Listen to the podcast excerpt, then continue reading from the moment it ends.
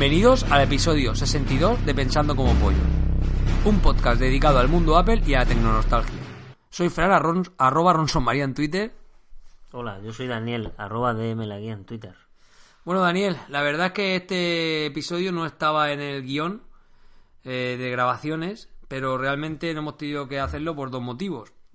El primero porque, como bien ya sabes, me opero el próximo día 13 de abril y voy a estar un poco convaleciente y entonces pues quiero contar un poco también el tema de Retro Santo Domingo, pero voy a estar 15 días que no voy a poder grabar. O a lo mejor sí, no lo sé, pero yo como me van a operar y nunca me han operado me van a- de una hernia inguinal, pues aunque el médico se ríe porque dice que eso no es nada, el mismo día me voy a mi casa, pero vamos, que al final me va a dejar una noche ahí por insistencia mía, por el, por el miedo que tengo, estoy acojonado. Bueno, pues tú no te preocupes, cuando estés disponible grabamos. Volveremos. Esto no es una una necesidad. Bueno, y antes tienes el Reto Santo Domingo, ¿no? Claro, y entonces también aprovechaba de, de que la operación la hacía después del Retro Santo Domingo, que es la semana que viene, y así anunciamos un poquito a nuestros oyentes eh, en qué va a consistir el evento, quién va a venir y qué es lo que se van a poder encontrar el próximo día 9 de abril. Y además hemos aprovechado este, este episodio para traer un invitado. Sí. eh, Isidoro eh, del grupo de Arcaic, del, del blog ¿Qué mal puede hacer? Que ganador de un bitácoras y que teníamos previsto traer. Y la verdad es que eh, nos ha contado cosas o nos va a contar cosas interesantísimas. Todo el tema de las pseudociencias que tan de moda están hoy con el tema de las vacunas, del tema de Homeopatía, la homeopatía, acupuntura. sí. ¿Mm? Experiencias incluso paranormales nos va a hablar también. Yo creo que va a ser un episodio bastante. Bueno, hemos aprovechado que es un amigo del club Arcaic, Arcaic. de la asociación y además de indagar en su lado tecnológico que, que es el que más conocemos, pues aprovechamos y hablamos un poco de sus, ex- sus éxitos como bloguero. Como bloguero, sí. Además, que recientemente está- se ha hecho, eh, ya empieza a pagarse el autónomo y podéis encontrarlo, podéis contratarse un servicio como especialista en marketing digital. Que bueno, que si de eso ha demostrado que de eso sabe porque ha conseguido llevar a su blog a, a un premio Bitácora que no es moco de pavo. ¿vale? Bueno, Daniel, ¿y tú cómo llevas la crianza de tu hijo? ¿Bien o qué? Yo todo bien, sí. Mm, Una Semana Santa, por cierto, muy agradable, viendo las, proce- las procesiones, eh, aprovechando para ir a la playa, a la montaña, y al final ha hecho buen tiempo, todo muy bien, el peque muy bien, gracias a Dios. ¿Mm? ¿Y preparado para Retro Santo Domingo 2016? Sí, tengo ahí reservados los juegos que voy a donar. Y bueno, estaba realmente ilusionado porque aquí era iba a coincidir, ahora lo comentarás tú más a fondo, con el mercado medieval, que es un, bueno, un- como su nombre indica, un mercado medieval que montan aquí en las calles de Orihuela.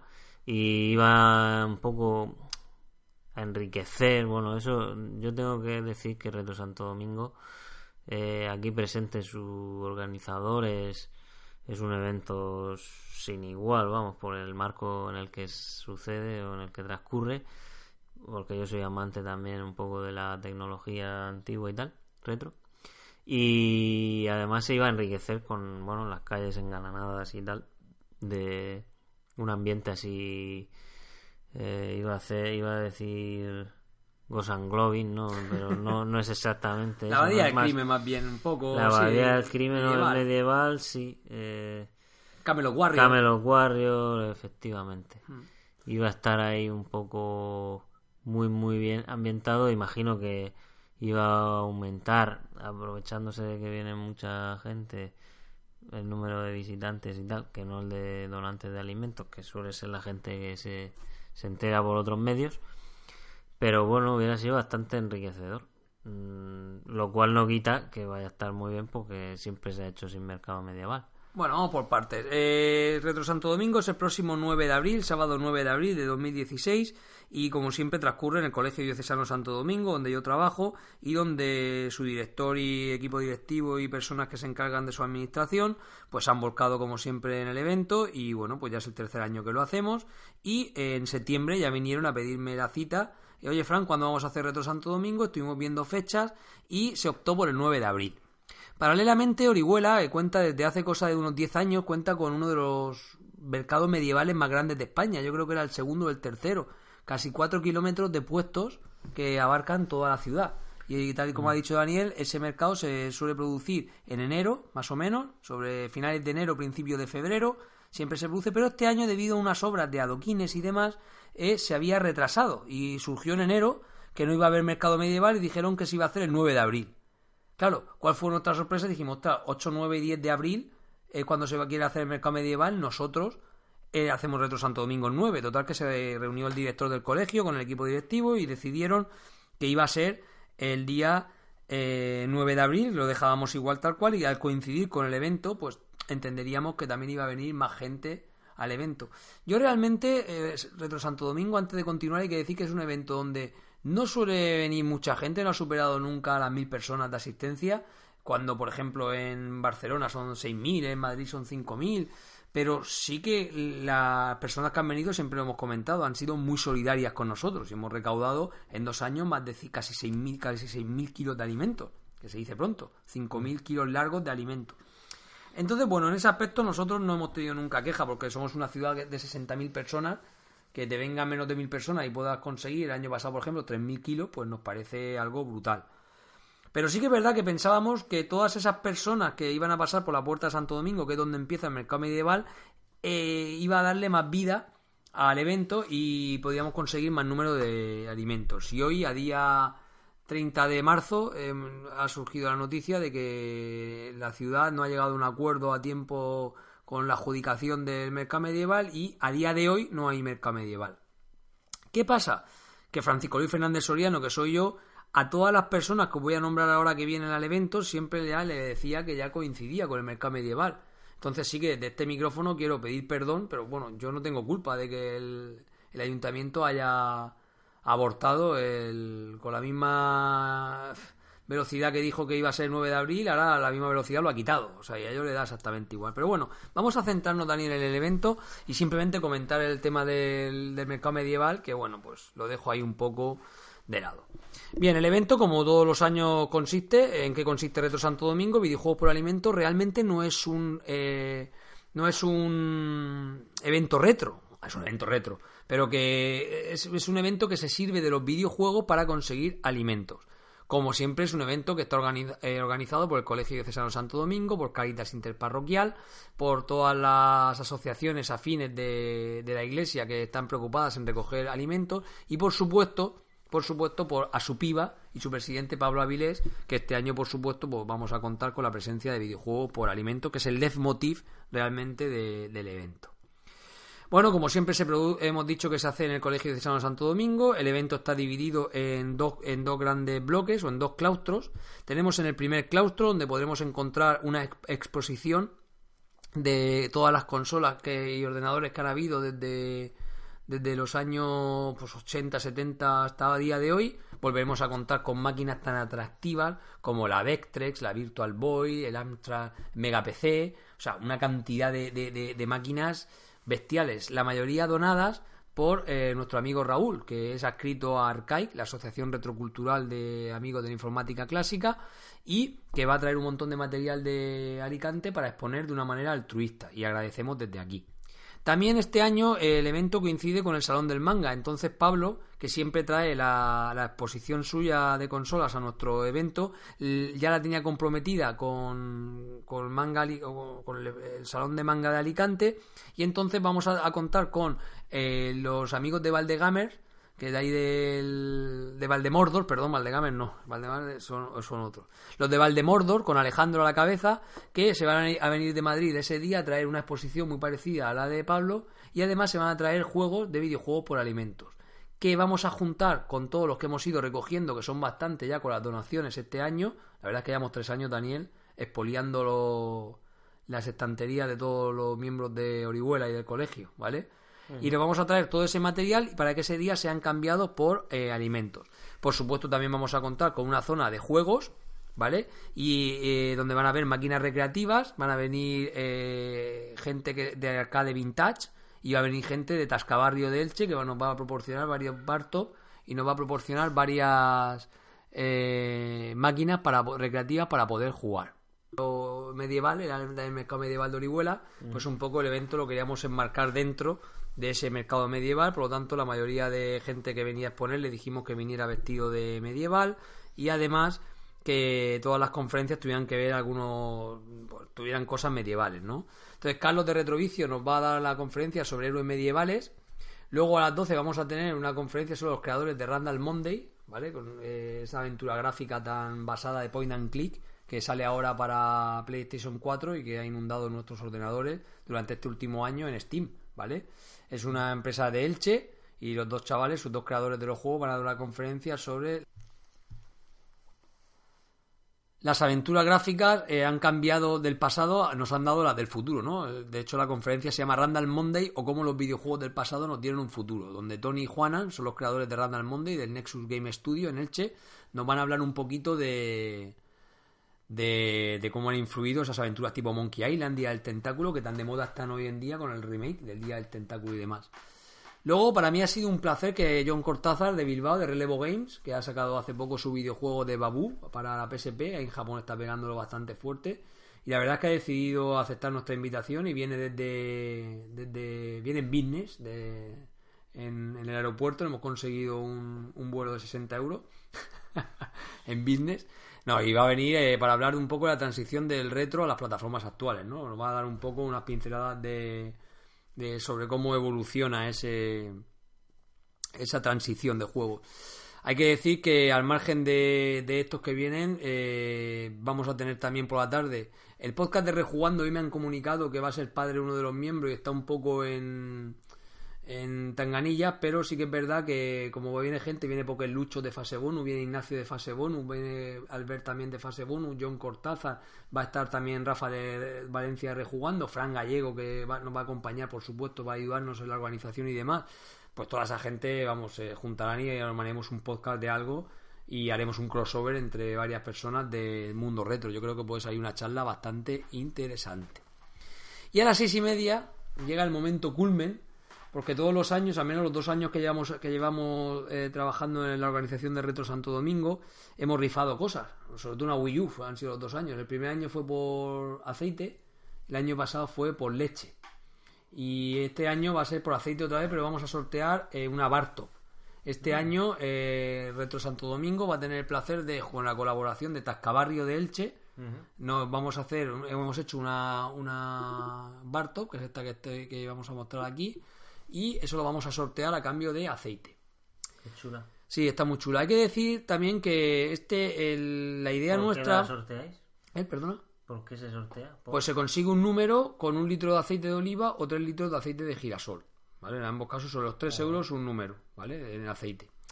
Este año teníamos un proyecto bastante ambicioso, que vamos a casi llegar. Y yo voy a contar a la audiencia por qué.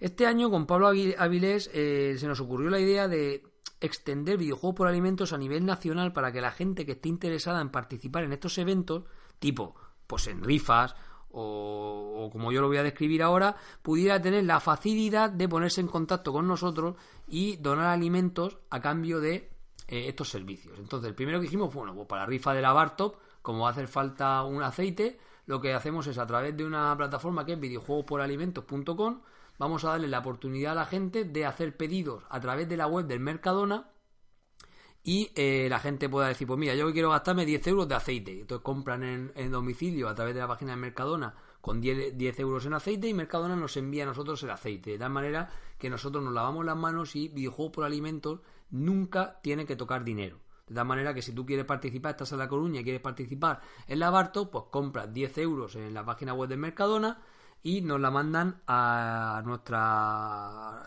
nuestra razón social, nos mandan el aceite y así tú luego puedes eh, eh, optar al premio. Luego también eh, nos dio la posibilidad de, oye, mira, pues podíamos dar hacer compras y yo mandarla a eventos y que se me cargara en una zona privada también el puntos dentro de mi cuenta de videojuegos por alimentos. Por ejemplo, tú estás en La Coruña y dices, mira, va a haber un evento en Alicante. Pues voy a mandar para allá 10 euros en alimentos. Y entonces yo te, yo te doy 10 puntos. Cuando Videojuegos por Alimentos vaya, que sabes tú dando la vuelta por España cerca de tu ciudad, tú vas a poder acudir al, evento y vas a poder canjear esos puntos que tienes acumulados por videojuegos. ¿Vale? Cosa, una idea bastante interesante. Este era nuestro, en enero se nos ocurrió, gracias a nuestro compañero José Vicente, al que mandamos un saludo muy grande desde aquí, y empezamos a hacer el proyecto. Lo primero que nos encontramos, Mercadona no quiere colaborar. Mercadona le da igual videojuegos por alimentos y le da igual todo. Por lo tanto, claro, nosotros ya empezar a ofrecerle, a brindarle a una empresa altruistamente a ganar dinero para que compren a través de esa empresa, para que nos manden a nosotros los alimentos sin que ellos se involucren en el proyecto, pues nos parece eh, un poco no nos parece muy, muy bueno, la verdad, bajo mi punto de vista. Entonces, este año mm, creo que vamos a dejar solo. Vamos a comprar a. No, a donde, sea, no me da igual, donde sea. Si lo de comprar es lo de menos, porque ahí nos daría para hacer un episodio, porque ninguna de las de las supermercados que tenemos cerca se ha comprometido con nosotros a hacernos ninguna oferta especial. Y sabes tú que el año pasado que los dejamos sin leche. ¿eh? El ejemplo del Super Dumbo, lo digo abiertamente, es lo dejamos sin leche. Entonces, pues sí que es verdad que la idea, la idea nuestra era un poco esa, ¿no? Hacer que una persona de La Coruña pudiera colaborar con videojuegos por alimentos, trayendo, eh, mandando comida a nosotros y nosotros cambiándole, pues, por ejemplo, pues, números para lavarto eh, o, o, puntos para gastarse en otro evento. Mm, hay que decir que este año haremos solo la rifa por internet, pero eh, no sé si nos va a dar tiempo a abrir el tema de Mercadona, porque como Mercadona no nos ha aclarado el tema, yo no veo muy claro abrir esto ahora mismo a tema nacional. Pero estamos, que decirle a nuestra audiencia que estamos con Pablo Avilés trabajando para intentar sacar esta plataforma a nivel nacional para que la gente pueda colaborar con esa con esos alimentos y con los eventos que, está viendo, ¿vale? ¿Quién más va a venir? Pues va a venir también gente de Arcaic, ¿vale? Como siempre los feriantes que van a llenar ese segundo claustro que estoy diciendo y creo que vamos a pasar un día bastante divertido, ese día 9 de abril, sábado 9 de abril, de 10 de la mañana a 7 de la tarde. Más cosas. Eh, los tres días antes, el año pasado, organizamos un curso gracias a Diego Freniche, de tal manera que el día 8 de abril vamos a organizar un primer curso que se llama Introducción a, a la programación de videojuegos en iPhone eh, cómo programar en videojuegos en iPhone. Va a dar el curso, de, lo va a dar también Diego Freniche y va a venir de una manera altruista desde Sevilla a pasar el fin de semana con nosotros y a colaborar. Decirte que el curso está ya prácticamente lleno, rozan ya las 30 personas que van a participar, estudiantes de la universidad y estudiantes de los FP, cercanos del colegio, van a asistir a su curso y ha tenido una aceptación bestial. Con ese curso el año pasado obtuvimos 700 kilos en alimentos. Este año eh, esperamos sacar también otros 700 u 800 kilos en latas de alimentos eh, no perecederos para lentejas, habichuelas y demás, prefabricadas para ese día. Eh, un éxito, vamos. Luego, el día 6, eso es el día 8. El día 7, perdón, va a haber un curso de introducción a la programación de videojuegos en Unity. Ese curso está muy poco poblado, de momento no está teniendo mucha aceptación, no llegamos a las 10 personas, pero aún así el curso se va a dar porque si podemos sacar 100 o 200 kilos de alimento, pues bienvenidos sean con el curso. Gracias a Andrés Terol, que es un ingeniero informático de la comunidad de aquí de, la Vega Baja, que nos va es bastante experto en el tema de Unity y, le, le, va a hacer una introducción a los alumnos que vengan de cómo se programa en Unity. Y luego teníamos un curso que para el día 6 que era de introducción a la robótica, que está orientada a profesores de eh, secundaria y demás. Tengo que decir que nos pusimos en contacto con las, con las instituciones públicas que manejan la formación para el profesorado de institutos y demás, porque es para el taller, para quien daba iba ese, ese curso, y nos dijeron que tenía que ser a través de dinero. Nosotros nos daban dinero por el curso y nosotros ese dinero, si queríamos, nos lo gastábamos en alimentos cosa que estábamos bastante en desacuerdo con la filosofía del evento, que siempre tiene que ser la de recoger alimentos y nunca dinero. Por lo tanto, no estamos muy de acuerdo con ese tema y parece ser que ese curso no va a salir en adelante. Así que, confirmados desde luego, tenemos los del día 7 eh, y 8 de abril. Jueves 7 el de Unity en 3D y eh, el, el, día 8 aún quedan unas poquitas plazas, muy pocas ya, quedan muy pocas plazas para el de programación en iOS. Si alguien quiere apuntarse a estos dos cursos, puede encontrar la información en retrosantodomingo.com y ahí dice el email donde se puede eh, enviar. Y por último, la comida. El colegio, que desde luego piensa en todo el mundo, el año pasado se encontró un montón de gente que quería entrar a comer en el mismo evento. Y la verdad es que nosotros nunca nos hemos planteado el tema de abrir la cantina y demás. Pero aprovechando que era también el mercado medieval, podíamos dar un servicio a las personas que estaban dentro del evento, insisto, dentro del evento, porque ese menú que voy a decir ahora es solo para, para las personas que vayan al evento, o sea, una persona que esté por ahí. el ticket o la entrada. Exactamente, o el ticket de entrada. Entonces, bajo reserva, en la página también de retrosantodomingo.com, puede reservar un menú que consta de eh, una taza de caldo con pelota, cosa que es bastante buena aquí en, en, nuestra, en nuestra comunidad, un buen plato de arroz y costra con eh, entrantes, café, postre y bebida, ¿vale? Entonces todo eso vale 9,90. Las personas interesadas en querer comer ese día ahí en el, en el mismo colegio, que es una oportunidad única, tiene que cumplir los requisitos de, primero, estar en el evento, o sea, una persona que pase por ahí no puede entrar a comer e irse, o sea, tiene que, pagar la entrada, que por supuesto este año es, es, una entrada solidaria, no le decimos a la gente que dé dinero para entrar, simplemente le decimos que dé 3 euros en alimentos. Es lo único que le pedimos a la gente para entrar. Son 3 euros no en dinero, por favor. Eh, videojuego por alimentos y Retro Santo Domingo no quiere dinero. Queremos eh, alimento. alimento. Entonces, animamos a todas las personas que el día 9 de abril se vayan a arrimar aquí a conocer, a estar con los amigos de Fase Bonus, a estar con John Cortázar, con Diego Freniche, en fin, con todos los que van a venir al evento, que no son pocos, con Carlos Gracia, Retrovicio, con todos los que, todos los que vamos a estar aquí, vamos a tener metros y metros de diversión y lo único que pedimos es que la entrada sea 3 euros en alimentos. El año pasado 3.300 kilos, Daniel. Este año Barcelona tiene el récord con 5.000 y yo desde Pensando como Pollo, este humilde podcast, lanzo, eh, a ver, lanzo la, el, desafío a ver si podemos somos capaces de igualar a Barcelona, que sería un, algo histórico. De luego vamos a intentar sacar el mayor número de, de alimentos. Muy bien. Pues eh, repite el día que es, el día 9. El día 9 de abril, sábado, 9 de abril de 2016. ¿A partir de qué hora? Desde las 10 podéis entrar al colegio hasta las 7 de la tarde, que cerraremos las puertas. pues allí nos veremos todos. Muy bien. ¿No? Sí, muy bien, la donación va bien y vamos a sacar un montón de alimentos, ya, ya veréis. Dile a nuestros oyentes cómo no se pueden poner en contacto con nosotros, Daniel.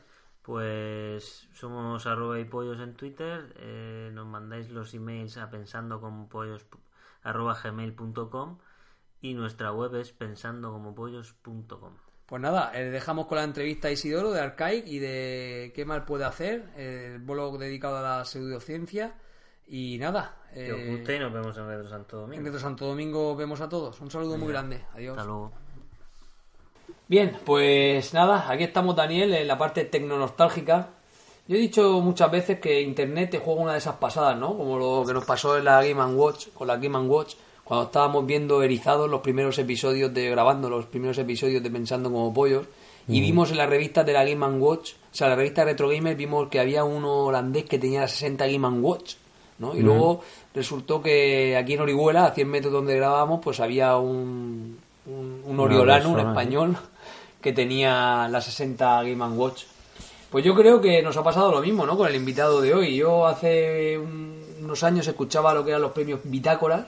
Parecía que era algo inalcanzable o inaccesible, porque claro, competían en unos premios de internet de, que se premiaban pues a youtuber, a podcaster, a blogueros, gente muy influencers, ¿no? Que es un término que ahora hablaremos con nuestro invitado, si está muy de acuerdo de que existen. Yo creo que sí que existen los influencers, ¿no?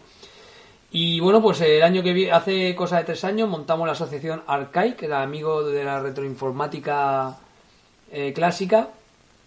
Y nada, eh, entre ellos había un chico, una apariencia templada, y que para nada cuando lo conocí me supuse lo que pasaba con él.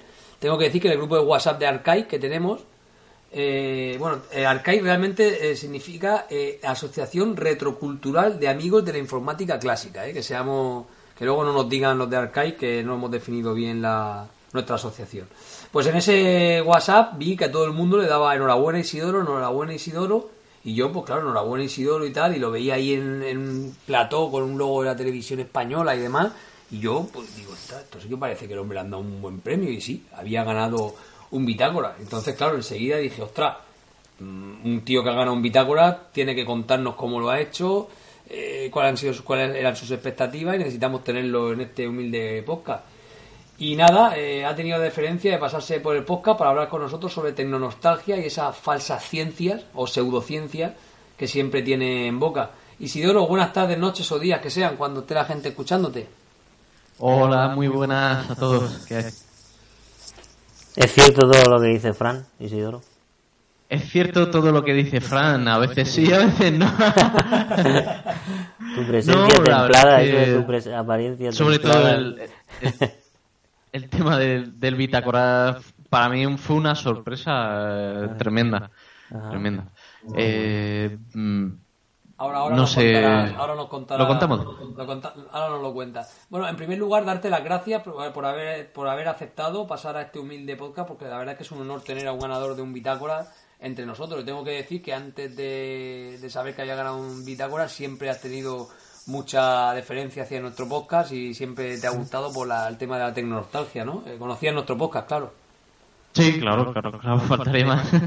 Eh, incluso le dediqué de una forma un poco subvertiva eh, un artículo que escribí para, para una asociación de ciencia. Eh, lo titulé tal cual, Pensando como pollos. Y, y la verdad es que, bueno, pues es uno de los podcasts de, de referencia de la blogosfera. Eh, recuerdo que, que retuiteamos desde nuestra cuenta de pensan, desde nuestra cuenta de arroba y pollos de Twitter, retuiteamos porque me dio mucha, me dio mucho, mucha alegría, ¿no? Eh, que titularas ese artículo pensando como pollos y realmente cuando estuve leyendo el artículo sí que sí que tenía mucho que ver con lo que nosotros explicamos en el capítulo 10 de por qué le hayamos puesto ese nombre al podcast. Eh, sí, bueno, yo, claro, yo lo utilicé para, para utilizar un poco un símil eh, eh, de una forma de pensar que, que ah, no es la mejor, ya que tenemos un cerebro de humanos, pues usémoslo y no nos limitemos solo al cerebro de un pollo, que no es poco, que no es poco, eh, pero eh, ya que disponemos de, de varios DLCs añadidos, pues los utilicemos. Ajá. Muy bien, eh, además de escuchar podcast y, y tener el nuestro en, en tu lista de los preferidos, gracias, eh, además participas en uno, ¿no? Tú... Eh, realmente no, realmente no. Eh, lo comentaba antes con, con Fran. Eh, yo dentro de- del proyecto que ganó el, el Bitácora, dentro de qué mal puedo hacer, tengo algunos audios colgados, pero no llegan a ser un podcast. Eh, realmente son, pues eso, entrevistas que, que me han realizado algunos medios, eh, algunos audios interesantes, pero no. Me gustaría, me gustaría participar en, eh, en algún podcast, por supuesto. Estoy, estoy a disposición de, de quien pueda creer que, que puedo ser útil, ¿no? Estupendo. Eh, bueno, pensando como pollos, es un podcast.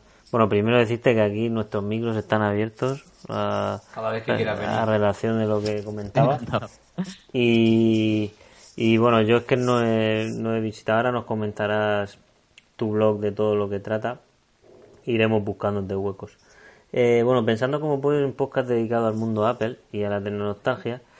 Y, y bueno, estamos aquí un poco por la tecnonostalgia, pero el mundo Apple, ¿qué tal, ¿Eres fanboy? Pues eh, por la economía eh, Apple eh, he tocado poco, poco, poco, poco. Eh, es una gran marca, eh, el prestigio que tiene evidentemente no es, no es gratuito y, y lo único que me separa de usar más Apple evidentemente es el, el tema económico. Aún así, en casa tengo un par de cositas de, de Apple.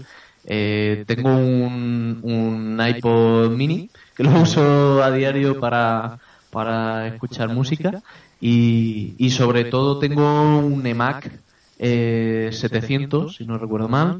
Eh, quería tener un Mac fuera como fuera y, y la opción eh, que encontré eh, por coste la mejor fue esa. Eh, es mucho más potente que, que la gama de, de los iMacs estos azules y tal, ¿no? Sí. Eh, y, y bueno, pues tiene un monitor de 17. La verdad es que es una gran máquina, una gran máquina. Eh, como son muy cacharritos, eh, lo primero o segundo que hice al tenerlo fue ver qué podía ampliar, ver qué podía añadir y le cambié la- el lector de, de CD por una por una grabadora, lector, un combo de lector de DVD y eso va tan comprimido dentro que luego mm, me la vi, me la desé para volverlo a cerrar. Es tremendo la ingeniería que lleva para compactar eh, todos los dispositivos y que además estén todos pues en condiciones, ¿no? El ventilador está en el mejor sitio y refresca perfectamente. La verdad fue una experiencia eh, que en algún momento pensé que no volvería a poder cerrarlo y ponerlo en marcha, pero pero me lo pasé me lo pasé muy bien y luego el software pues qué decir del software, ¿no? Eh, eh, me parece que es el Tiger el máximo que acepta eh, este Mac y, y suave, rápido, muy bien, muy bien, muy bien. Eh, muy bien. No lo utilizo mucho, pero... Esperamos que nos envíes una foto para meterla en el blog, ¿vale? En, en la Hombre, por supuesto. Para que, para que lo tengamos. Vale, eh, bueno, Incluso- antes- Dime, dime. Incluso creo que tengo alguna foto del desmontaje, o sea que ya veréis. Venga, mándalo así nuestros oyentes pueden hacerse una idea de, de qué máquina es la que estás hablando. Bueno, antes de, de adentrarnos en tu blog y todos tus proyectos, mm, como sabes, mi compañero Daniel acuñó el término de tecnonostalgia. Me gustaría saber qué te sugiere eso, si te gusta y si eres tecnonostalgico. Eh, tecnonostalgia me suena quizás eh, a recordar algo del pasado, pero que, que piensas que no está hoy, hoy en día. La nostalgia es de algo que, que se ha ido, o yo lo siento así. Eh, yo creo que, que la eh, tecnología retro eh, está muy viva, está muy viva. Eh, evidentemente no la estamos utilizando todos los días, porque, bueno, pues eh, por comodidad, por, por simplicidad, utilizamos máquinas eh, actuales, pero yo eh, cada vez que tengo ocasión, pues saco un Spectrum, saco eh, alguna de las maquinitas que tengo y, y me la pongo a funcionar. Eh, luego también, por ejemplo, eh, eh, el reloj que suelo llevar es un Casio de, de, de la época de los Casio, de finales de los 80 y, y, bueno, pues es una cosa que funciona. Realmente si funciona no tiene por qué dejar de usarse. Otra cosa es que, bueno, pues hay algo mejor y tal, pero bueno.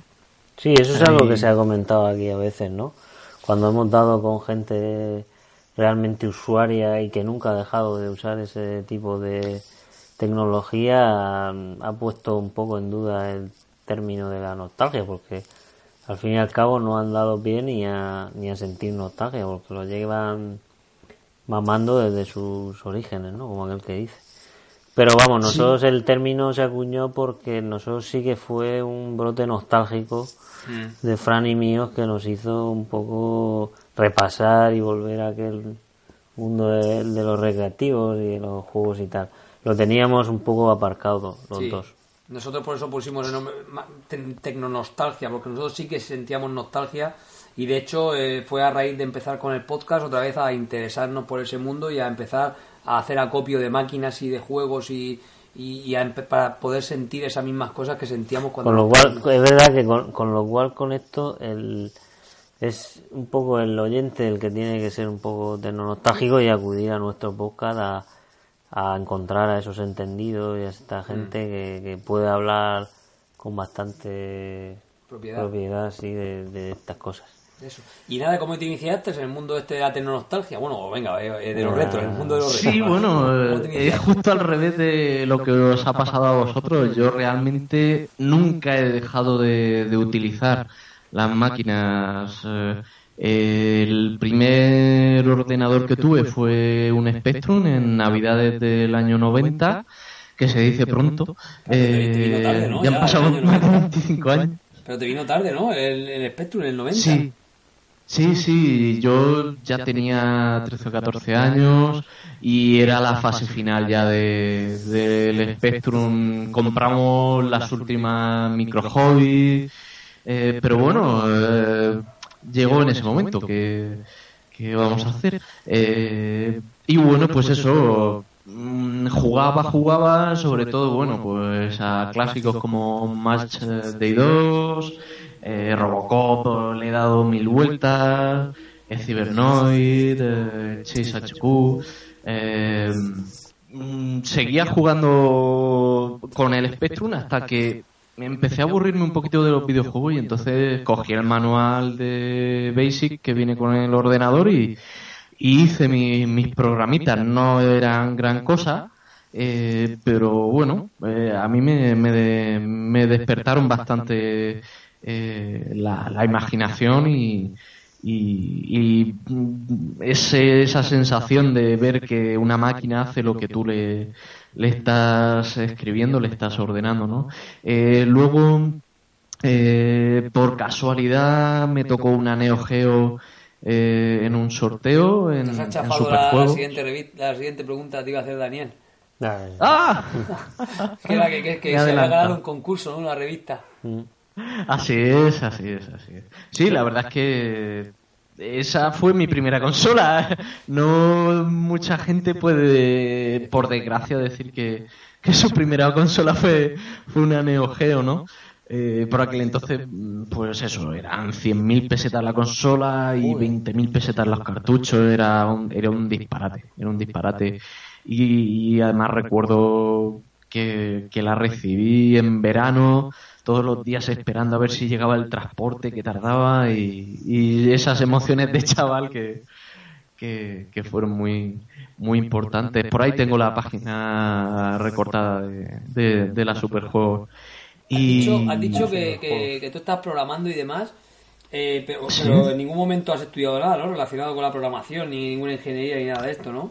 Después sí, después sí. Yo allá por el año 2000 eh, hice un, eh, un FP2 de Administración de Sistemas Informáticos y le pegué al Pascal, al C, eh, al Visual Basic. la verdad es que prefería C sobre todo. que era más duro, pero no sé, aquel, en aquella época pues me, resultaba más claro que, el Visual Basic. No, sé. has decidido, ¿no has decidido eh, hacer nada homebrew?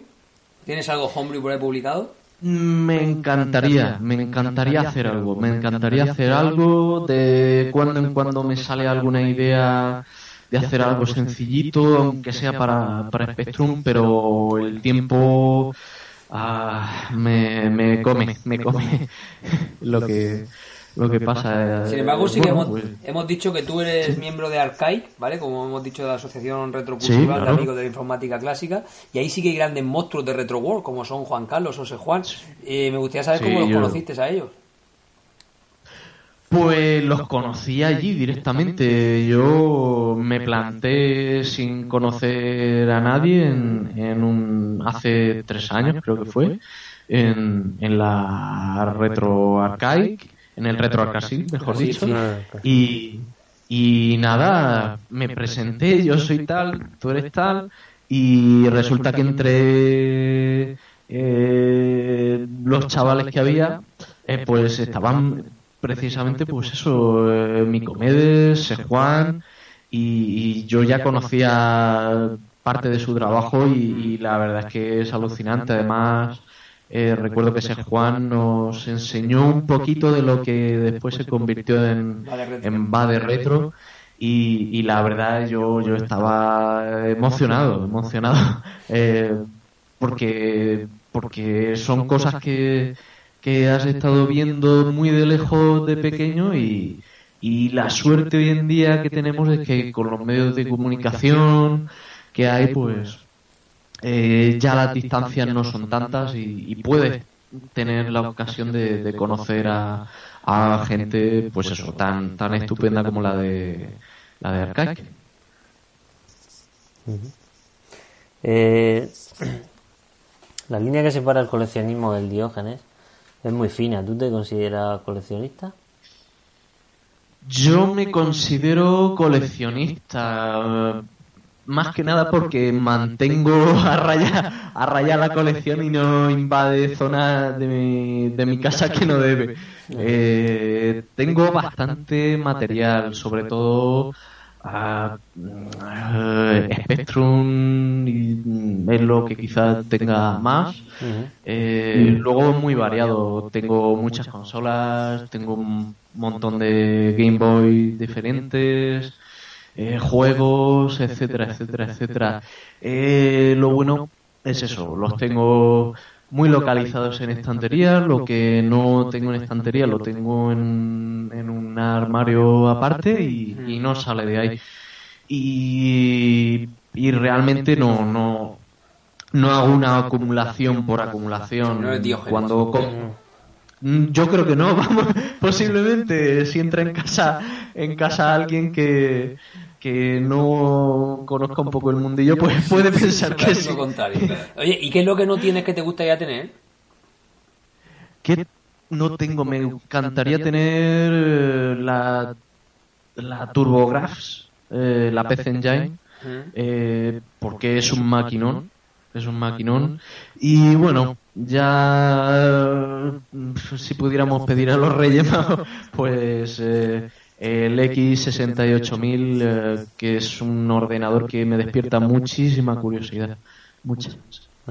Vale, eh, te iba a decir que eh, el X68000 te va el japonés, ¿no? Te, te quedes por el duro con el japonés.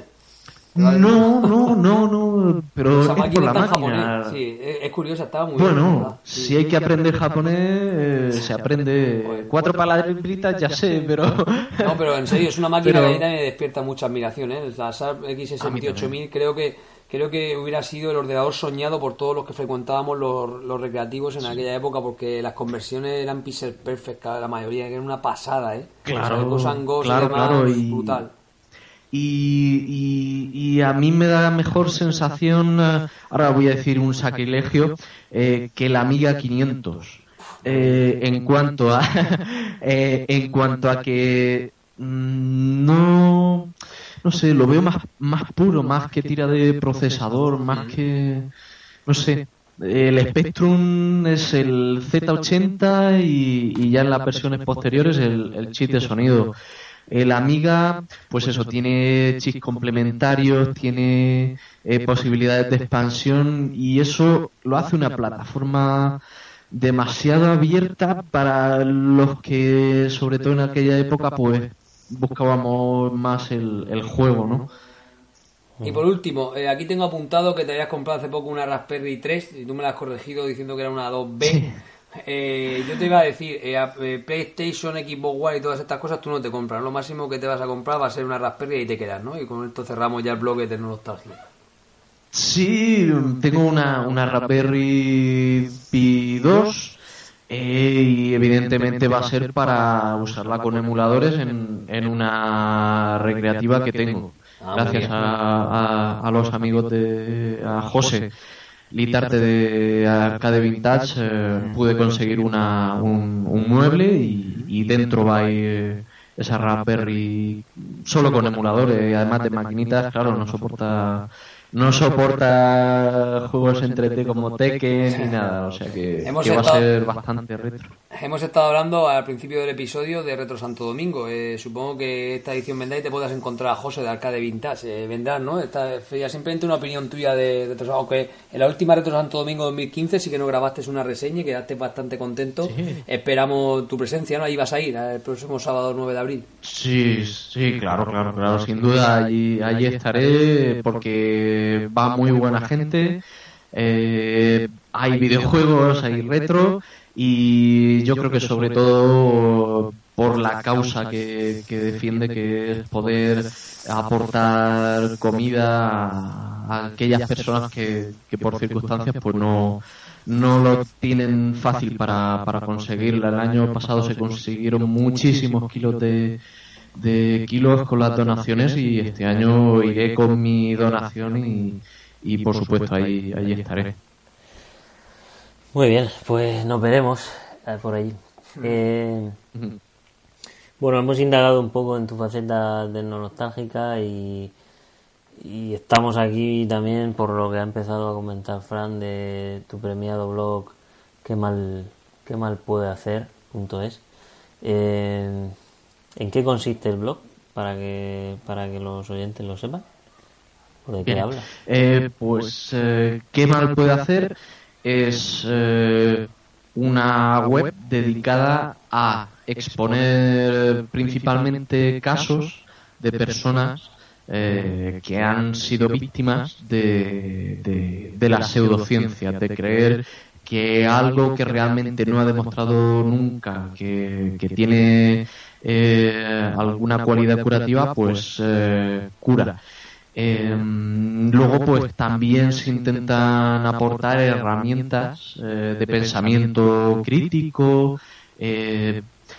para detectar ese tipo de engaños, también para detectar falsos argumentos, etcétera, etcétera, que son muy usados en, en lo que hemos venido a, llamar pseudociencias, que no son más, pues eso, que eh, hipótesis, teorías, eh, terapias, etcétera, que se dan una apariencia de ciencia cuando realmente no la tienen y, realmente eh, pues tienen tienen su riesgo para, para las personas y para la sociedad. Estaba escuchándote ahora hablar y me viene a la cabeza un programa que había en la primera cadena que se llamaba La Botica de Chemari, no sé, o Chumari era, Chumari. ¿Te acuerdas? Chumari Alfaro. Chumari Alfaro, mm. que, que el tío lo arreglaba todo orinándose sobre... Decía, si te estás malo, bebe orín. Si te pica no sé qué, échate orín. Y yo decía, joder, hombre, este con meado lo arregla, lo arregla todo, ¿no? y es un poco... No faltaba... ¿Verdad? Aquel programa es un poco de pseudociencia, ¿verdad? ¿Sabes todo lo que te refieres? Tenía, tenía, y este señor sigue promocionando pseudociencias. Ahora, dentro de lo que él hacía en ese programa, sí que hay una parte que, que tiene fundamento científico y, es eh, la parte, eh, supongo que tampoco toda, porque no recuerdo todo lo que decía, pero eh, la fitoterapia sí que es ciencia eh, son eh, ver en cada planta los principios activos que pueden ayudar a, la salud. Eso se sigue haciendo eh, y, es una de las bases que luego conformaron la, la farmacia. La farmacia es simplemente olvidarte del resto de la planta y coger el, el principio activo. le pones un, un excipiente para que, que los niños se lo puedan también tomar eh, más fácilmente y porque el principio activo realmente eh, suele ser muy poquito, si no se perdería prácticamente no eh, el concepto de pastilla no, no estaría.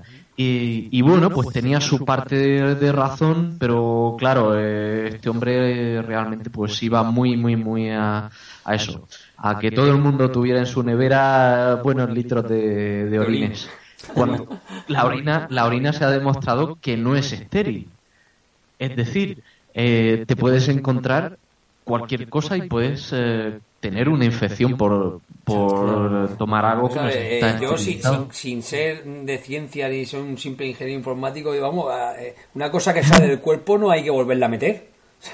O sea, creo yo. hombre, al final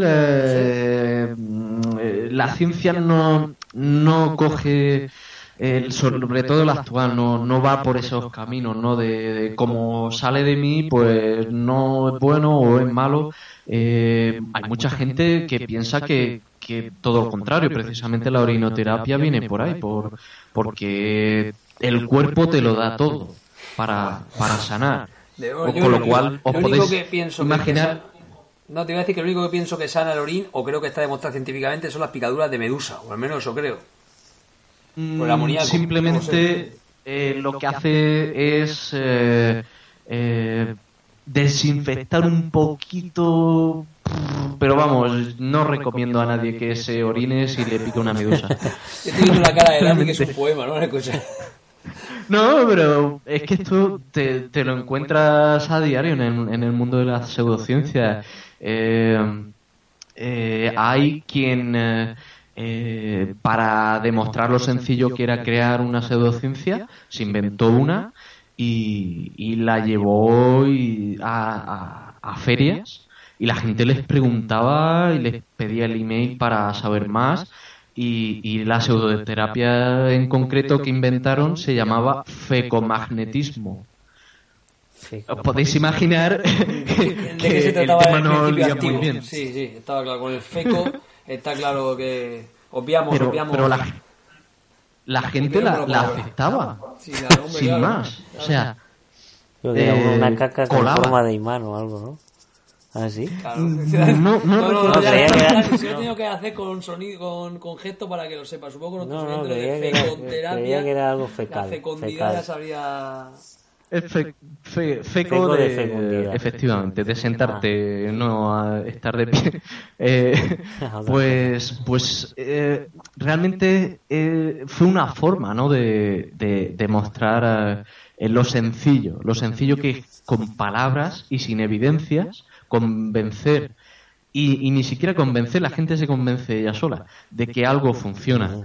y eso, pues, es un riesgo para la sociedad. Realmente los daños eh, lo mínimo que te puede pasar es que pierdas dinero y, luego, lógicamente, más allá. Más allá, pues ya son temas tocantes a la salud, en especial los casos donde se abandonan terapias de verdad, mm.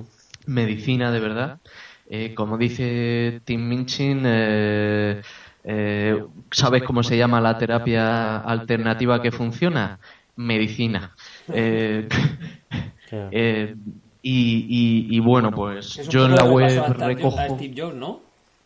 El caso de Steve Jobs es un, claro ejemplo de, esto. Steve Jobs eh, le detectaron un, cáncer de páncreas. Eh, suelen ser de los más agresivos y, letales y hay un porcentaje reducido de, de, expectativa, ¿no? Pero en concreto él además tenía uno de los más tratables, de los que más opciones tenía. Sí, es muy triste. De los que más opciones tenía para sobrevivir. ¿Y qué pasa? Pues se dio a los zumos. A los zumos guays, por llamarlo de una manera. Y cosas de esas, Cosas de esas. Eh, alguien se lo. Además, él creo que, que de por sí, pues eh, tenía sus creencias de... Eh, no sé. Eh, y, bueno, pues cuando echó mano ya, era demasiado tarde. Lo, lo, trataron, lo trataron con, con medicina, con quimioterapia, con, con cirugía, etcétera pero ya se había extendido y ya no había no había nada que hacer perdimos a, a uno de los eh, de los motores eh, del ingenio de, de estos últimos 50 años, la verdad. Por la pseudociencia. Por la pseudociencia. Y. Bueno, curiosidad que, querrán saber todos los oyentes. Eh, llega un día y dices, voy a hacer esto, ¿cómo surge? ¿Cómo surge? Estabas mirando. No, es muy habitual, ¿no? Estabas orinando y pensaste. Viste un programa de Chumari y dijiste, la botica de Chumari y dijiste, esta es tengo que hacer algo contra esta, clase de ciencia.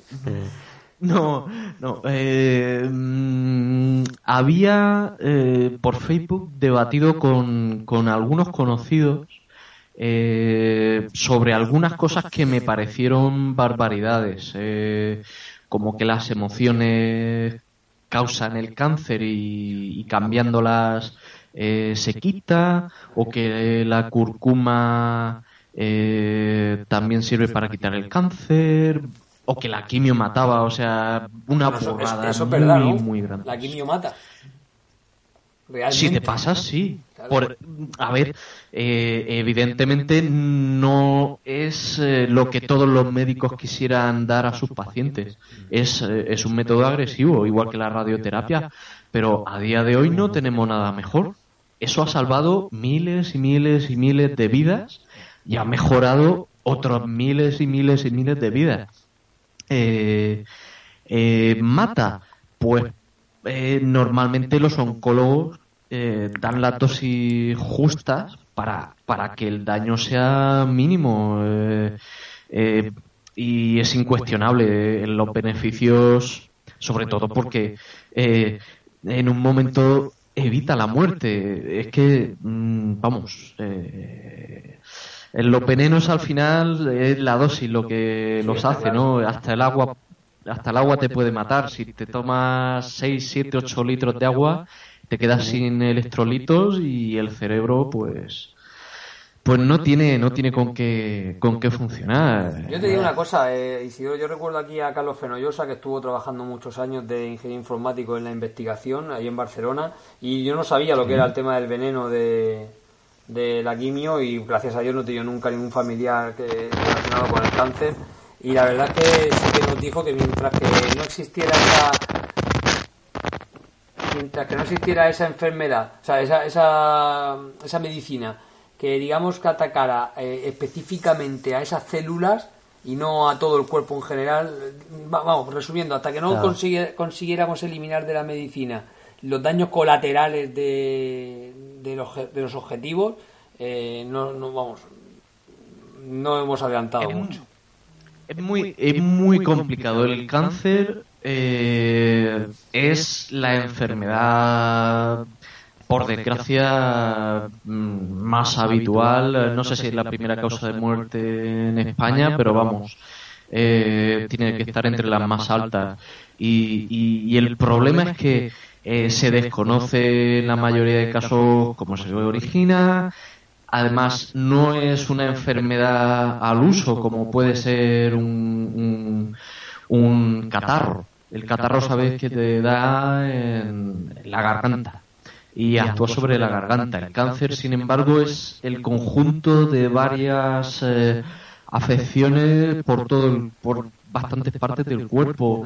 Eh, es una enfermedad muy complicada. Los avances ahora mismo eh, van enfocados precisamente a hacer algo parecido a lo que a lo que comentabas, que es focalizar la radioterapia, eh, focalizar la quimioterapia eh, en el punto exacto donde mayor efectividad van a tener para que además tenga los menores efectos secundarios y colaterales. Pero claro, es lo que hay. Hoy en día, eh, las pseudociencias, por ejemplo, lo que están eh, frenando de forma secundaria es que muchas investigaciones sobre, sobre el cáncer mismo o muchos recursos que podían ir a la investigación del cáncer pues están dilapidando en, en pseudociencia. En España, por poner un ejemplo, eh, eh, la homeopatía factura tan solo en productos 60 millones de euros. Con 60 millones de euros se pueden hacer muchísimas cosas, incluyendo eh, por ejemplo, el, la, medicina para, para. ¿Cómo era esto? Mm, la hepatitis B, creo que era. Eh, que, que, que, que el, año pasado pues eh, estuvo tan, tan en boca para que el, el Ministerio de Sanidad pues la, consiguiese esa, esa, Sí, este domingo hablaban en el programa este de, de, Iker Jiménez, hablaban de homeopatía, si ciencia o no ciencia, ¿no? Habían cancelado el máster este tan famoso en Barcelona, que lleva no sé cuántos años y tal. Y bueno, y hubo, me acordé mucho de ti, digo, bueno, vamos a hacer la entrevista a, a Isidoro y con todo lo que comentas con tus colegas en el blog, que puedes encontrar mucha información sobre esto, ¿qué es lo que consideras tú la homeopatía? ¿Ciencia, pseudociencia?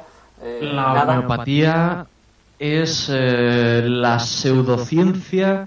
Ahora mismo eh, mm, para mí es la, número uno porque ha conseguido infiltrarse en farmacias, colegios farmacéuticos, además como viene en forma de pastillitas, pues tiene un carácter eh, de parecerse a ciencia muy grande.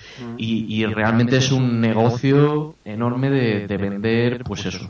eh, la principal forma en la que se vende pues son pastillitas de, de azúcar eh, que, que no hacen nada no hacen nada. ellos en la homeopatía consideran que algo que causa un síntoma similar te va a curar esa, esa enfermedad. Realmente es un principio que no hay por dónde cogerlo. Pero es que además a eso le suman eh, la dilución. Mm, lógico, porque posiblemente si te toman lo que te ofrecen, pues eh, tendrías un problema muy grave de salud, como aquí en España eh, hay documentado algún caso donde no se ha hecho la dilución. Eh, se disuelve, se disuelve, se disuelve, se disuelve tanto, tanto, tanto que eh, por simple estadística y pensando en el número de, de Avogadro, pues deja de haber eh, sustancia activa en, en, en, en, la disolución. luego, además, lo que hacen es espolvorear con como en un spray, esa disolución sobre las pastillitas de azúcar. O sea, es, es, es alucinante. Un premio Nobel lo comentaba hace un par de años lo resumía muy fácilmente. Premio Nobel de Química resumía muy fácilmente. Decía que sin, sin principio activo eh, no hay efecto. Eh, que la homeopatía es, basura, él lo calificó así, ¿no? Y, y bueno, en, en, el debate que se vio el, el domingo de, en cuarto milenio, por supuesto, era muy desequilibrado, como suelen ser las cosas en, cuarto milenio, y yo tengo la, suerte de conocer a, uno de los participantes. Estuvo a mi lado eh, cuando recibí el, premio Bitácoras y es el doctor Vicente Baos, eh, que es eh, un grandísimo doctor y una grandísima persona y y, eh, hay cosas que, que, no se vieron en la edición del programa porque no se emite en directo. Eh, yo sí sé alguna de las cosas que pasó eh, durante la grabación y, y realmente él defendió la falta de evidencia porque no hay ninguna evidencia. Está claro, de todas maneras. Eh, yo creo que aquí, por cerrar un poco el círculo, yo creo que también aquí entra en juego mucho la desesperación de las personas. Entonces, yo creo que muchas veces se recurre a este tipo de pseudociencias cuando la desesperación está ahí y bueno, pues mira, la gente incluso que tenga dinero dice, pues mira, yo voy a comprarme las bolitas esas a ver si se me quita el dolor. Pues tampoco, también es un poco el boca a boca, ¿eh? que este me ha dicho que esto le va, que tal a mi hijo, que Hay veces que sí, veces que no. Eh, El tema desesperación está dejando un poco paso al tema creencias y al tema lo he elegido yo porque además mm, lo que me estoy tomando no es de las malvadas farmacéuticas. Eh, si funcionase, lógicamente, las malvadas farmacéuticas lo venderían. Pero bueno, eh, no piensan en eso, piensan en, ser anti y todas esas cosas. Sí, y bueno, y eh, a ver, un segundo que se me ha ido justo la pantalla cuando, cuando iba a decir, y bueno, ¿alguna vez pensaste que todo este proyecto era una antesala de, de un bitácora? No, no, para nada, para nada. Yo, eh, dentro de la... ¿Cómo surge esto de Bitácoras? No, yo, dentro de la Asociación de Ciencia, eh, que es la Asociación de Divulgación de Ciencia de la región de Murcia, pues hay algunos de los mejores divulgadores de ciencia de España, en concreto eh, José Manuel López Nicolás. Eh, el año anterior ganó el bitácora de ciencia. Yo recuerdo verlo la transmisión en directo y felicitarle y, tal. Eh, yo dije voy a participar. Además, por ahí andan, anda el primer tuit que puse al respecto. Dije voy a participar pues por si por si cae por si cae algo. Pero vamos, sin muchas esperanzas, porque un blog con tan solo 11 meses de vida por aquel entonces Mm, tampoco tenía muchísimo tráfico ni muchísimas visitas. Y no, no pensaba en ningún momento que, que, pudiera ganar. Y, realmente ya en las primeras clasificaciones de votos eh, del público estaba en la parte alta y, realmente ya alucinaba.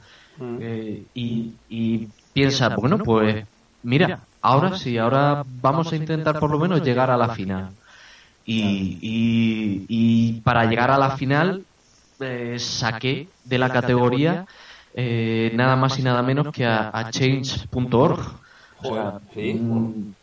sí, sí, Además en la categoría acción social estaba pues gente como UNICEF. O sea, es, es tremendo, es tremendo. Y, bueno, pues llegué a la final. Eh, me fui a Madrid eh, en tren y, allí en el en el lugar donde, donde se realizó la entrega de premios, la suerte es que eh, era el primero. Empezaron alfabéticamente Acción Social y yo estaba súper nervioso, tremendamente nervioso, que yo iba solo por... Pero no, cuando estás allí te apetece ganar. Eh, y, ya no por, y por uno, que también, ya que haces un trabajo, pues te gusta que, que, se reconozca, pero por el impulso que podría dar a, a la causa que, que defiendo. Y, y cuando mm, eh, me dieron el premio, bueno, bueno, bueno, fue, fue tremendo. En el vídeo sale cuando termino de recogerlo y tal, salto desde el escenario. es tremendo, es tremendo. ¿Y tenía Porque una ya dotación económica? ¿Tiene tiene No, no, ninguna. económica? Ninguna, era solo de... Una- es la, la B de bitácoras y, y ya está, pero vamos, es suficiente. Eh, vamos, realmente ha, sido un gran impulso, ha sido un gran impulso y un, y un reconocimiento. Yo, por ejemplo, no tengo un título universitario y sin embargo estoy hablando continuamente de temas de ciencia. Lo que pasa que, bueno, pues lo hago desde el máximo rigor desde el que soy capaz. Eh, yo el, eh, el año pasado sobre todo se lió un poco con el tema de, de Marino Montero en las mañanas de televisión española. Porque mm, porque dijo que oler un limón curaba el cáncer y se lió muy muy mucho muy mucho. Eh, pues para mí es, es, es, es un apoyo el ver que de la segunda tercera persona que vio mi tweet eh, fue el astronauta Pedro Duque que es seguidor de, de mi cuenta de Twitter y, y, y- y me preguntaba pero de verdad ha dicho mismísimo- eso porque no se lo te, sigue el mismísimo Pedro Duque. me sigue el mismísimo Pedro Duque, pero bueno, eh, eh, quizás lo nombro más porque porque es el único español eh, con López Alegría que ha estado en, en el espacio, aparte él está integrado en, en la Agencia Europea de eh, Aeroespacial espacial, y es un ejemplo de ciencia, esto es así, pero vamos, eh, si echas un vistazo a los seguidores, pues es gente de ciencia, hay muchísimos profesores, profesores universitarios, eh, doctores, y, y claro, eh, vale, yo no soy científico, pero hago cosas desde la perspectiva de la ciencia, con el rigor de la ciencia, y, y realmente como tampoco afirmo nada, simplemente me dedico a, a, a- a- a negar cosas que no son. Eres como el, el- el Jiménez del Oso de la pseudociencia. El doctor Jiménez del Oso hacía programas sobre la investigación y el oscurantismo, pero Sí, nunca pero- sacaba ninguna ninguna conclusión. Decía, ahí os dejo la información, Claro. ya sacadla". Aquí lo importante es llegar a un punto clave que es desmontar a la pseudociencia. El otro día eh, dije eh, pues que la, la osteopatía es una pseudociencia. Eh, yo sé que cada vez que nombro a esta pseudociencia, pues hay fisioterapeutas que, que, que reaccionan. Pues me vino un señor que ha sido profesor universitario de un máster de, de osteopatía, eh, llamándome ignorante, por supuesto. Eh, eso por delante. Y, y- y yo le dije, bueno, pues preséntame evidencias. Ahora no, que es que estoy fuera de casa, estoy con el móvil, nada, cuando tú puedas. Eh, me las pasó el lunes, además hizo un artículo eh, titulado Ignorantes, Sí. eh, donde reincidía en el tema de, de llamarme ignorante, lo cual es un falso argumento eh, que se llama ad hominem, ¿no? Eh, o sea, eh, te digo que tú eres tonto para que la gente piense que lo que dices no es cierto. Eh, pero no es así. Eh, revisé las supuestas evidencias que aportaba y la verdad es que me dio vergüenza ajena. Joder. O sea, no es que me riese, me dio vergüenza ajena que una persona con esa acreditación y tan defensora ultranza de, de algo, pues lo que me presentó, pues, de verdad, era de vergüenza, de vergüenza. Pero bueno, eso es casi el día, el día a día. Pues de todas maneras me está sorprendiendo mucho porque estoy viendo aquí, eh, has comentado la homeopatía, has comentado eh, la osteopatía. Yo aquí te llamo el tema de la acupuntura, más que nada por preguntarte, porque eh, un vecino mío hace ya cosa de 25 años, yo tenía un dolor muy fuerte en la cadera y el hombre pues convencí a mi madre para que me llevara a, a que me pusieran una acupuntura. Entonces el tío con una música muy china de, de fondo me hincó unas, ho- unas agujas, me dijo que en la oreja estaban los reflejos de- del dolor de todo el cuerpo. Ahí me puso en la oreja uno- unos pinchazos y detrás unos pinchazos. Y luego me aplicó un puro, cuando digo es un puro, literalmente un puro chino. Que, que se, que se, que vamos, que el tío al, al fundirlo ahí su- su- salía un olor que lo flipa y me lo puso al lado de la cadera. Chico, pues a mí con aquello se me quitó el, el dolor. Y siempre he querido saber si eso es pseudociencia o no, la acupuntura. Es pseudociencia 100%. Joder. Eh, precisamente hace muy pocos días eh, la agencia que se encarga en Reino Unido de preparar guías médicas, que son eh, las guías de procedimientos a utilizar o no utilizar, etcétera, descartaba que la acupuntura sirviese para eh, lo que más se suele decir, incluso eh, muchos escépticos eh, lo dicen, que, que, sirve para el dolor lumbar. Pues la guía dice que tururú. la acupuntura lo que tiene es un componente muy fuerte de efecto placebo.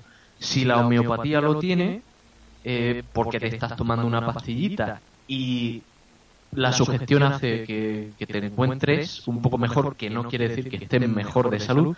La acupuntura es mucho más fuerte por eso, porque lo notas en tu cuerpo, lo notas, eh, eh, eh, por ejemplo, lo que has citado de la auriculoterapia, la oreja es, pues es una zona sensible ¿no? del cuerpo, nota muy bien que te están haciendo algo.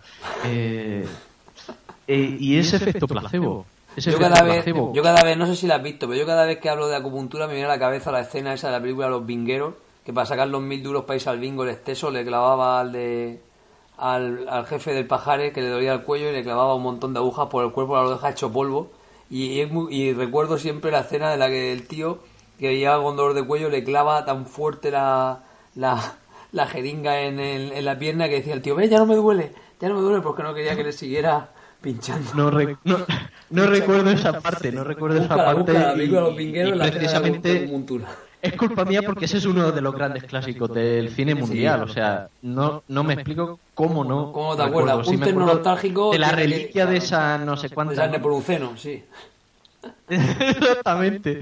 O sea, es, es, es quizá también la mejor película de, Oye, uno una de cosa. Escucha, eh, tengo, estoy también aquí un poco mm, atemorizado en, preguntarte, ahora como última pregunta te pregunto, o sea, queremos que nos digas que, cuáles son las, las máximas creencias que hoy en día que está certificado como pseudociencia, porque yo tengo miedo, pero creo que tú, bueno, cuando te conocí me, te definiste como ateo, ¿no? Yo siempre, cuando hablo con un ateo le digo que yo, yo respeto mucho el ateo, ¿no? Pero el simple hecho para mí decir que algo no crees es que está ahí. Yo recuerdo la vida de Pi, ¿no? Decía, oye, mira, yo no sé si la, religión, yo la vida de Pi, no sé si la has visto esa película, ¿la has visto? Sí, la he visto, claro. Y el final... La he visto, la he visto. Ah, pues te cuentan lo mismo, pero, de, distinta, no, forma. es una película. Sí, sí, pero la moraleja está bien clara. Dice, no, si tú puedes ser libre de creer o no creer, si está bien. Dice, pero bueno, incluso no creyendo tengo la posibilidad de pensar que hay algo ahí que... Pero bueno, tú eres... No, por, respeto, por Dios, claro. Por pensar... Por pensar podemos pensar lo que sea. Yo hace unos días eh, participé en un debate. Es lo que te iba a decir, lo que tenía aquí, el programa de misterio de televisión autonómica murciana de Jumilla. Eh. Te iba a preguntar, que, o sea, al, hablar de Jiménez del Oso y demás, quería que nos contaras un poco cuál fue tu aportación allí en el. Dejaremos el link en las notas del episodio, pero te vi un poco ahí eh, polemizando bastante con las personas que habían tenido experiencias paranormales, ¿no? realmente no hay polémica, pero se monta, se monta porque es muy televisivo, ¿no?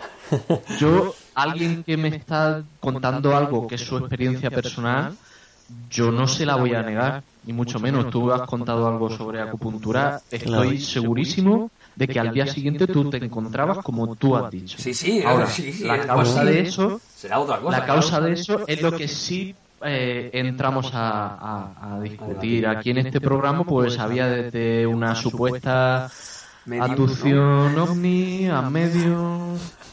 Vaya fauna. Eh, sí, no, no, me metí en un... Aducción ovni.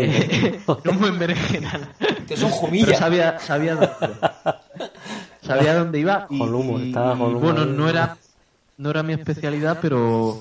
Pero bueno, esos temas también los conozco y, y, sé por dónde van. Al final, todo lo que contaron se podía explicar desde, desde cosas mucho más razonables. La señora que, que estuvo en el más allá realmente eh, simplemente pues eso, su corazón se paró y, y su cerebro seguía funcionando, con lo cual alguno de sus sentidos pues también seguía funcionando. Eh, hay que investigar muchísimo, pero lo que hay que intentar evitar son las teorías eh, no plausibles, por decirlo finamente. Eh, se montó revuelo también cuando eh, eh, puse un símil a, una teoría sobre la construcción de las pirámides que comentaba otro, otro participante, que decían que los extraterrestres habían construido las pirámides.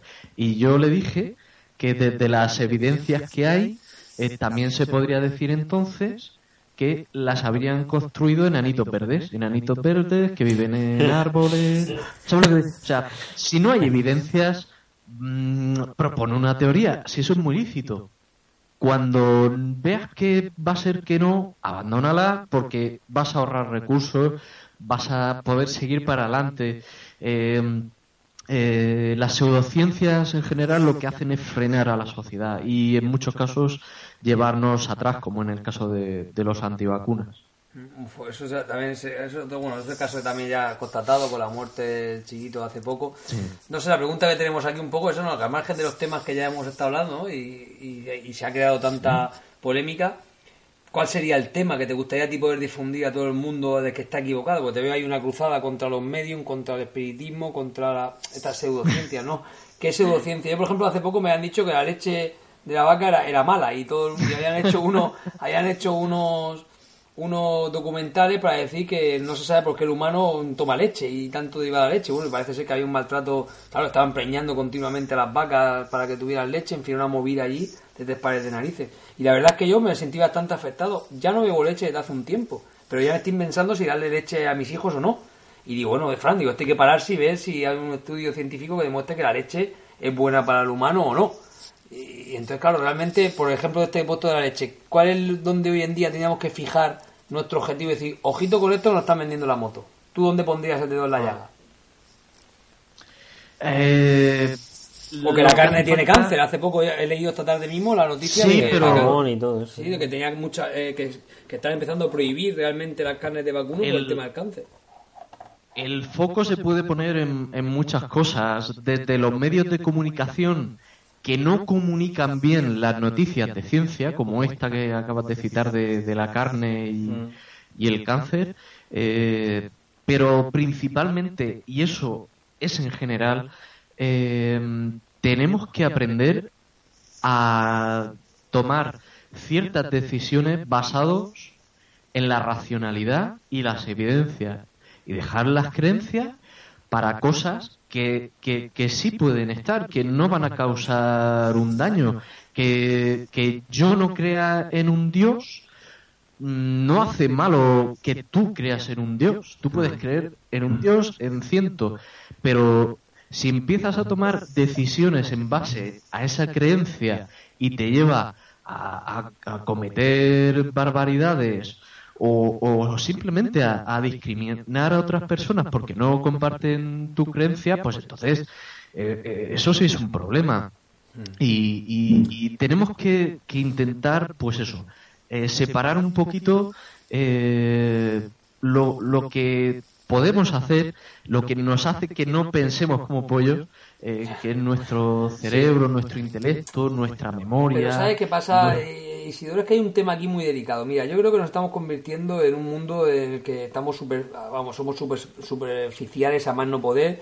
Y entonces realmente lo que yo tendría que hacer como ingeniero, lo estaba pensando, decir, Fran, es que has dicho un disparate. O sea, si a ti realmente te interesa saber si la leche daña o no al estudio, al cuerpo humano, lo que tienes que hacer es cogerte, irte a la base de datos o a las revistas científicas y buscar en los artículos relacionados con eh, que para eso está la ciencia y para eso he hecho un máster de doctorado y, y, sé dónde buscar, oye, pues búscate si, si realmente hay evidencias de la ciencia que te... Pero ¿qué pasa? Que como siempre estamos liados y si no es de tu rama parece que no te preocupa mucho, al final nos quedamos en ese tuit o en ese telediario que por supuesto llevan eh, dinero detrás, comunicaciones detrás, lobbies que también están eh, defendiendo, bueno, el lobby de la carne tan famoso que también va a intentar desmontarte esto en caso de que fuera verdad, de que hay evidencia física... Eh,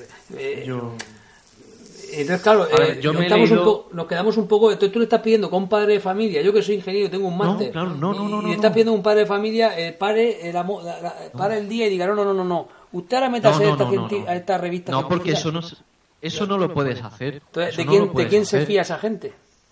Si no se pues hace. El, conocimiento está ahí, Isidoro. Isidoro, el conocimiento está en, en, los artículos Lo has nombrado al principio. Hay prescriptores, influencers, más media. Eh, todo eso tiene que tener rigor.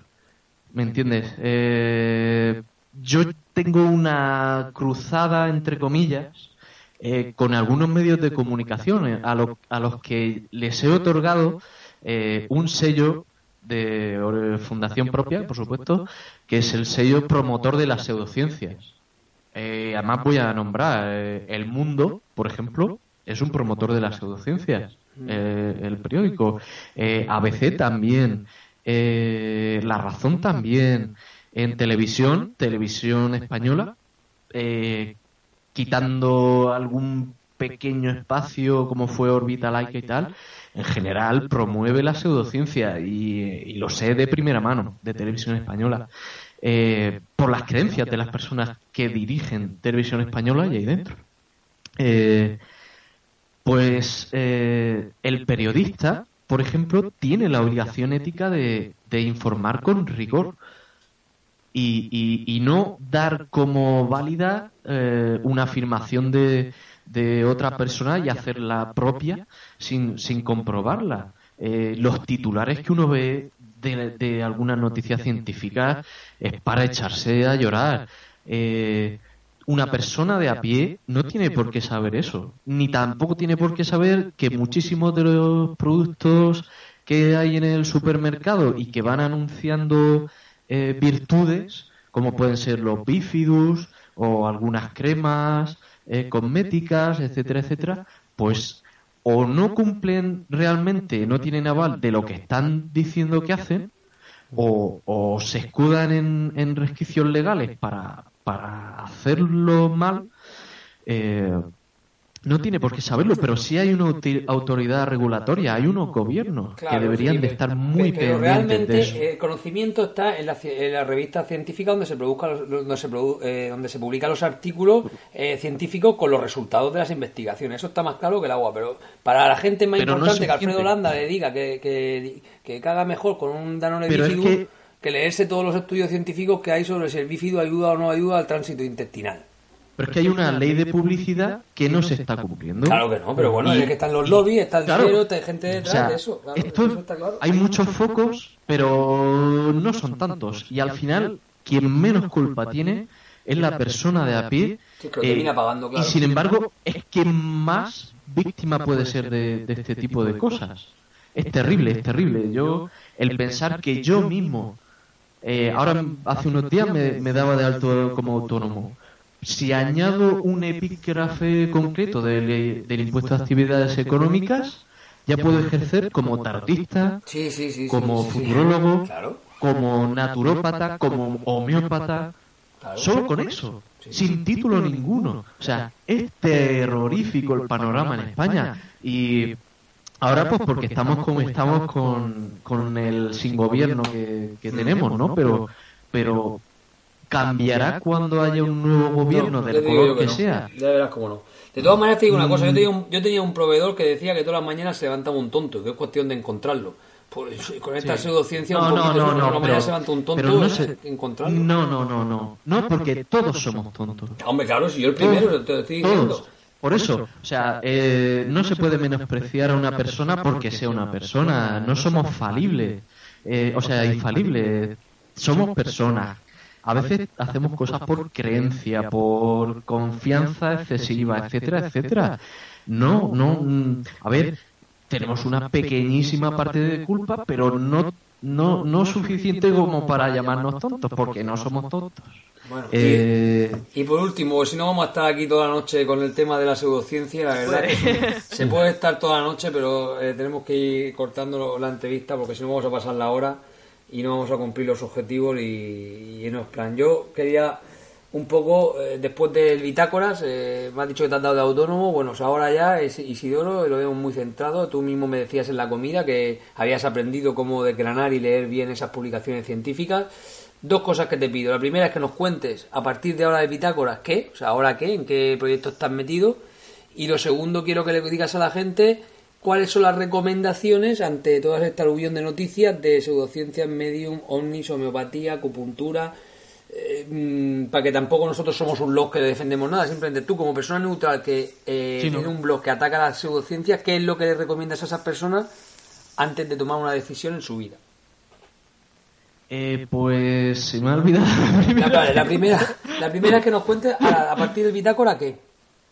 Vale, a partir del bitácora eh, la web ha seguido creciendo, he metido algunas secciones como pseudociencia en los medios o pseudociencia en las instituciones, eh, porque hay instituciones públicas que apoyan eh, este tipo de cosas con dinero público o recursos públicos, mejor dicho. Eh, la, la, web pues sigue creciendo un poquito y luego lo que estoy participando es en, eh, en, en actividades eh, organizadas por, por otros escépticos, otros eh, científicos que, que pueden ser buenas para la sociedad. Estamos, por ejemplo, eh, poniendo las bases para, para crear una plataforma de, de, lucha contra, contra las pseudociencias, sobre todo en el ámbito, en el ámbito público. Luego, eh, pues yo eh, dentro de unos días tan solo, pues eh, voy a dar una charla en, en mi localidad, en Jumilla, eh, hablando de, de, todos estos temas dentro de la, de la semana de, de la salud. Y luego ya profesionalmente, pues eh, he arrancado por fin eh, me ha costado por un problemilla de salud que tenía y, y ya estoy en marcha y, y, y, vamos a ver si, si conseguimos ayudar a, a, que, a que empresas mejoren en, en, su marketing, en redes sociales y, bueno, como la informática también se me da bien, pues eh, a echarles una mano con, con sus cacharritos que son. ¿Y qué les recomiendas son... a las personas que tienen que hacer para que no sean sí. engañadas por esas pseudociencias o por esos magos?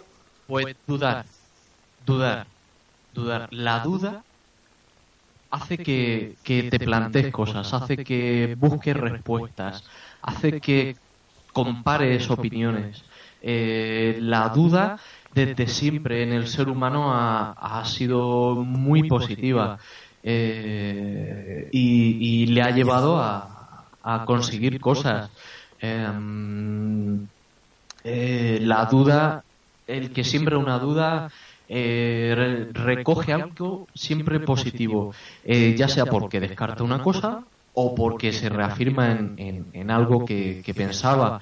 Eh, dudar es gratis y, y, todos somos capaces de dudar. Luego, pues sí, eh, intentar buscar las mejores fuentes eh, porque no le, se le puede pedir a, a la sociedad ciudadana de pie que, que entienda un, un, un, estudio científico. No se, no se puede ni se debe. Para eso está, está la divulgación científica que en España hay y muy buena. Y, y bueno, pues es un foco al que pueden, pueden acudir. Te, de, de, pensando como pollo, yo al menos te voy a lanzar la recomendación de que debías de escribir un libro haciendo acopio de todos los casos que de pseudociencia que encuentres, creo que está ya bastante, sería un libro bastante, bastante interesante. Si no lo tienes ya o has pensado en él. No he pensado en él, no he pensado en él porque uh, aún, aún no tengo ni tantos casos, eh, ni sé la forma de, de, en la que lo sacaría, eh, porque um, realmente son casos que son desgracias y, y, yo jamás me aprovecharía de, de, de ganar nada con, con algo que, que, que, ha sido padecimiento de, de otras personas. Tendría que, que, encontrar muy bien la fórmula para que, que, bueno, si es un trabajo que yo he hecho, lógicamente, pues tiene que, que, que tener su, su compensación porque es trabajo, si no, no sería trabajo, pero, pero eh, no sé, tendríamos, hay una asociación, hay una asociación que, que, que mira por, por casos de, de, este tipo, pero aún está muy, muy en ciernes. Eh, lo que sí he visto en estos dos años es que se han movido muchas cosas y más se van a mover. Eh, creo que, que el, el camino se va a ir allanando y, y, se podrán hacer cosas. El libro, seguro que algún día sacaré un libro, quiero sacar un libro algún día, pero, pero bueno, poco a poco y, y con una base sólida. Vale, vemos también que en tu página web tienes los, los premios de la web, ¿no? A Dani le ha llamado la atención. Los premios de la verdad. Sí, bueno, que participando, ¿no? ¿Puede ser? Sí, participando, participando. Yo, cualquier ocasión que sirva para para promocionar la lucha contra las pseudociencias, trato de, de aprovecharla. Eh, si son cosas gratis como, como esta, pues, pues mejor. Realmente tampoco eh, el único dinero que se ha movido con este proyecto es eh, las veces que he pagado el, el alojamiento de la web. Sí. Y, y- Bienvenido y al club. al al de, de recién. Claro. Si quieres un podcast pensando en otra cosa, no. No, no, No. yo empecé, empecé intentando ayudar a los demás y, y para ayudar a los demás, Bueno, en según qué cosas no, no puede ganar dinero. Mi, la web no tiene publicidad, todo lo que hay de banners pues son o de cosas en las que participo, colaboro relacionadas con, con ciencia y, y de causas por el estilo y, y no el dinero en este caso que es precisamente lo que por desgracia mueve a muchos a, a, a- a vender pseudociencias pues no no ha lugar a, a utilizar Claro, si sacaras beneficios, estarías un poco situándote también en la Yo en, en, en, Claro. en- en el, Yo- en el lado oscuro de los, lado oscuro, yo no, de yo los no lo veo como- pseudocientíficos, No, ¿no? lo Un veo como vosotros. No, no, lo veo No como del vosotros. todo. Yo no. No del todo, Debería. porque, bueno, pero al final él Pero está yo no lo hago, yo-. Pero Me si siento- yo, lo- mm, eh, yo no veo nada ético. Es que yo no sé por qué en este puñetero mundo y sobre todo el de internet la gente tiene un- la maldita eh, creencia de que es que este tío ha hecho este blog para, para hacerse rico. Coño, si ha ganado un bitácora y, y está siguiendo el No, si no se va a hacer, si no, no pero bueno, pero pues a lo mejor podría haberse hecho por esto, ¿por qué No, no? no, quiero o sea, a ver si me entiendes, que, que monetizar tu trabajo, o sea, que a la gente ya, ya hay que pararle los pies y decirle, oiga, usted que este hombre está trabajando, es que sus artículos sí es para ayudar, Yo, pero en- si le pueden en dar dinero caso- por hacer eso, mejor. Ya, Claro, pero como caso, está atacando yo- a unas pseudociencias que Bueno. hacen un negocio a costa de la salud, Lo único que va a tener es el lobby de esa pseudociencia encima de él, pero por otra, vamos, que le diga a alguien... Eh, sería criticado, claro. Yo, bueno, bueno, bueno, Claro, siempre, o sea, ¿no? sería una de las primeras cosas que bueno, que me dicen habitualmente que cobro de las farmacéuticas, que cobro de Monsanto, que cobro de no sé qué. Cuando no- Que llevas un Ferrari, ¿no? O sea, por el pueblo. Hay, hay una cuenta muy curiosa que, que ha montado alguien que es de humor que- y es una especie de asociación de científicos eh, a, a- a los que nos va diciendo, bueno, este mes se va a retrasar tu cheque de Monsanto y, y te partes te partes el culo. Eh, yo no estaría cómodo, yo no estaría cómodo haciendo este tipo de web. Claro. yo lo que sí entiendo es que si hago algo bien, que alguien como referencia pues tome algo que he hecho bien eh, para otras cosas que, que sí hago, eh, me vendo, eh, que es eh, eh, esto de que os he comentado de marketing, etcétera, eh, que está muy relacionado y lo uso, lo uso para, para hacer funcionar qué mal puede hacer. Eh, bueno, pues para eso está, está mi negocio, pero es, eso es aparte, eso es aparte. Que lo hace la misma persona que tiene una- unas habilidades concretas que, que son mu- aprovechables, o son buenas, o lo que sea. Que el bitácora lo reafirma, pues mejor. Pero vida, mezclar. Igual, como en esta vida se, se discrepa, eh, yo voy a discrepar de vosotros y voy a decir que Hace- bajo mi punto de vista no, no estoy de acuerdo con vosotros. Oye, para terminar, que ha sido un placer tenerte aquí, se nos ha pasado la hora y pico ya volando. Eh, una cosa rápido. Eh, recomiéndanos algún libro de pseudociencia o tecnonostálgico y recomiéndanos algún juego. Pues libro tecnonostálgico. No, no, ah, tecnonostálgico de tu pseudociencia, me da igual. Eh, recomiéndanos un libro. No, hombre, tecno- tecnonostálgico yo disfruté bastante leyendo sobre todo el- la segunda parte de, de Ocho Quilates. Eh, pero vamos, eh, sobre el tema ciencias, pseudociencias, el libro imprescindible que tiene ya más de 20 años y, y por desgracia sigue vigente es eh, la, El mundo y sus demonios, El mundo y sus demonios de Carl Sagan. Carl Sagan. Carl Sagan Me suena a mí ese que... es, Pensador o algo así. Carl Sagan, es, pues, eh, me suena a mí al día de la bestia, no sé por qué. eh, porque por hacer la coña le pusieron al, al lo diré, al adivino, al, a- al Sí, sí, señor adivino, este sí, que- al de- sí, sí. Si no se hagan. O sea, ¿Verdad? Ya decía yo, digo, coño, ¿y tiene que Es un ver con guiño, eso? es un guiño, claro. Ah, mira. Es un guiño. Yo digo, que lo he visto tantas veces, Sagan- claro, he visto tantas veces el Día de la Bestia que me ha venido a la cabeza eso, digo, digo, coño, se llama como el Ah. Día de la Bestia, que es por eso, fíjate. Carl Sagan hizo a principios eh, de los años 80 la serie Cosmos, Mm, que creo, no sé si lo hizo la BBC, no me acuerdo. Eh, Cosmos. Eh, y es una serie muy cortita de divulgación científica, muy comprensible para todo el mundo y, y- y que se sigue viendo. Yo la tengo y, y de vez en cuando le, le pego una pasadita. Y este señor, pues, estaba metido en, eh, en temas de, de astronomía. Eh, la sonda Voyager, ¿os suena? Sí, sí, claro. El, ahora mismo el artilugio humano que más lejos está de la Tierra y lleva eh, un eh, disco de oro con algunas cosas grabadas, Ah, sí, por si alguna sí, como la película de Pixel. Exactamente. Eh, ahí. pues, pues eh, Carl Sagan estaba, fue uno de los de los que preparó esa, esa sonda. También creó el, el proyecto SETI, Mm. Eh, que marcianos, lo que hacía era utilizar recursos de ordenadores remotos para de- interpretar las señales de los radiotelescopios eh, a ver si encontraba vida extraterrestre.